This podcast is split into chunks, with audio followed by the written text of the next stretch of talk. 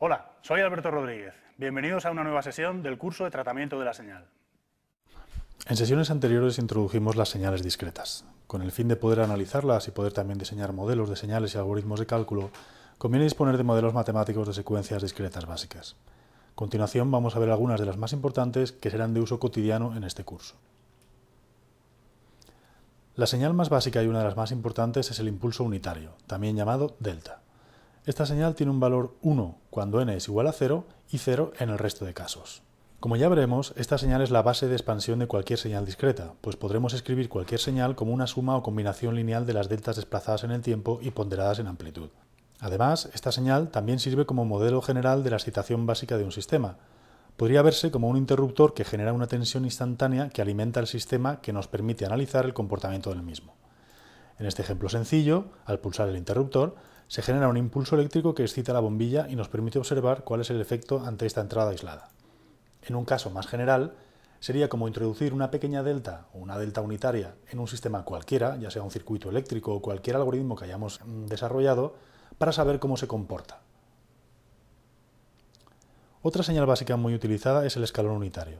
Esta señal tiene valor 1 para valores de n mayores o iguales a 0, o lo que es lo mismo, tiene valor 1 a partir de un instante inicial. Esta señal nos permitirá modular el comportamiento de cualquier sistema en régimen estacionario. Siguiendo con el ejemplo anterior, es como si pulsáramos el interruptor y éste se quedase activado generando una tensión continua que alimenta al sistema. En este caso, la bombilla se quedaría encendida y nos permitiría, por ejemplo, estudiar cómo evoluciona su temperatura con el tiempo. En un caso más general, es como si ese circuito o ese sistema o algoritmo lo alimentásemos con una tensión continua fija a ver cómo se comporta con el tiempo. Desde el punto de vista matemático, lo utilizaremos para modelar cualquier señal o sistema causal. También tenemos la señal rampa, de valor igual a n para cada n, es decir, que va aumentando su amplitud linealmente con el tiempo. Esta señal nos permitirá comprobar la estabilidad de los sistemas y su comportamiento cuando la entrada se vuelve inestable. Siguiendo con el ejemplo anterior, veríamos que al conectar el interruptor cada vez se inyecta más tensión a la bombilla, hasta que ésta terminaría por explotar. Otro tipo de señales muy importantes son las exponenciales. Las exponenciales reales nos permiten modelar fenómenos físicos como la atenuación. Por ejemplo, la atenuación que, de forma natural se da en algunos sistemas cuando desaparece la excitación. Las exponenciales pueden ser decrecientes, cuando el argumento está entre 0 y 1, y crecientes, cuando el argumento es mayor que 1. La caída de la exponencial decreciente será tanto más acentuada cuanto más cerca de cero esté el valor del argumento. En este ejemplo vemos cómo la señal representa la atenuación que sufre la luz cuando dejamos de excitar la bombilla.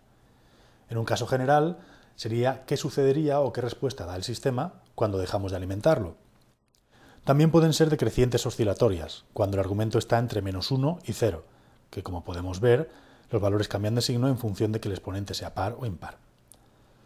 Por último tenemos las exponenciales crecientes, que son aquellas cuyo argumento es mayor que 1.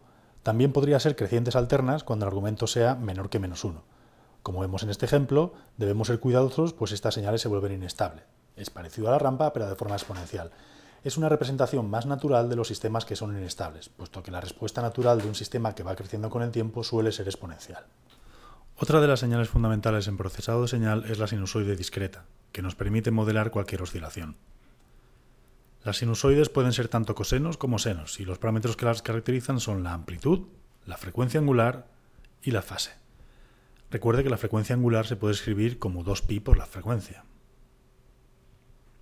Una característica importante de los fasores discretos es que su frecuencia angular no puede aumentar indiscriminadamente, está limitada en el rango de 2pi. La demostración es muy sencilla. Supongamos que utilizamos una frecuencia angular diferente, omega sub 1, que va a ser igual a la anterior más un factor 2pi. ¿De acuerdo? Esto dejaría la señal de esta forma. La amplitud por el coseno de omega sub 0 más 2pi por n más phi. Vamos a desarrollar la parte del coseno. Esto lo podemos escribir como el coseno de omega sub 0 n más phi más 2pi por n.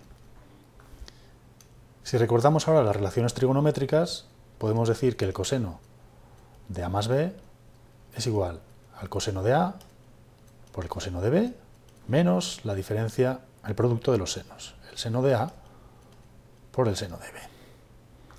Es decir, que podemos escribir la relación que tenemos arriba como el coseno de omega sub 0 n más phi por el coseno de 2pi por n menos el seno de omega sub 0 n más phi por el seno de 2pi por n. Ahora bien, el seno de cualquier múltiplo de 2pi es 0 y el coseno de cualquier múltiplo de 2pi es 1. Total, que lo que obtenemos de todo esto de aquí es el coseno de omega sub 0n más phi. Es decir, que la señal resultante es la amplitud por el coseno de omega sub 0n más phi, que es precisamente lo que teníamos al principio. No podemos subir indiscriminadamente la frecuencia, está limitada en el rango entre menos pi y pi o entre 0 y 2pi. Esto se debe fundamentalmente a la limitación impuesta por el muestreo, pues el rango de frecuencias distinguibles sin aliasing está limitado al criterio de Nyquist. En el próximo tema profundizaremos en las características frecuenciales de las señales discretas obtenidas mediante el muestreo de señales continuas. La siguiente señal que estudiaremos es la exponencial generalizada, definida como una exponencial en la que tanto la amplitud como el argumento pueden ser números complejos, que descompondremos en su módulo y fase respectivamente.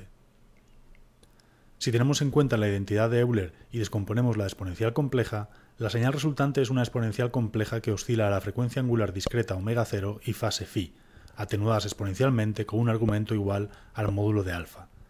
La imagen muestra por separado la parte real y la parte imaginaria de la exponencial, donde se aprecia el carácter oscilatorio y la atenuación. La parte real está caracterizada por el coseno y la parte imaginaria por el seno. Un caso particular de las exponenciales discretas es el fasor discreto. Esta es una señal muy importante en tratamiento de señales, pues caracteriza cualquier señal oscilatoria en función de su amplitud, frecuencia y fase, y es de fundamental importancia en la descomposición de señales mediante la transformada de Fourier. También es necesaria para modelar las modulaciones de fase utilizadas en los sistemas de comunicación. Utilizaremos esta señal de forma recurrente a lo largo del curso, por lo que es importante que el alumno se familiarice con ella. Es importante observar que al tratarse de una combinación de sinusoides, su frecuencia también estará limitada en el rango de 2pi. Con esto terminamos la sesión de hoy. Aquí tenéis la bibliografía asociada a este tema para cualquier consulta que deseéis realizar.